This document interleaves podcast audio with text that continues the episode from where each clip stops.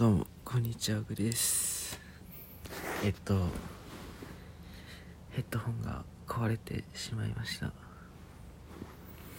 まだ1年ぐらいしか使っておりません。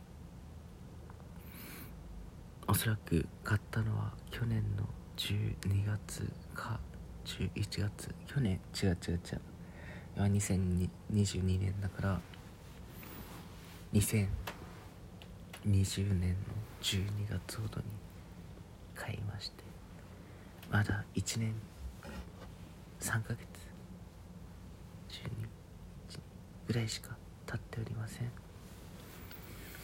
ただ保証期限はおそらく1年だったと思いますので保証は切れました。いや金高かったよなお金1万4000ぐらいしたんだよな。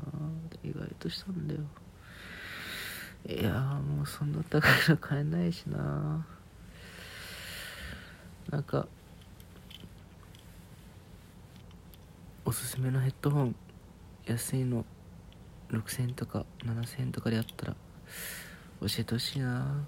イヤホンじゃなくてヘッドホン教えてほしいな。まあ、最悪1万でもいいか。すいません、教えてください。お願いします。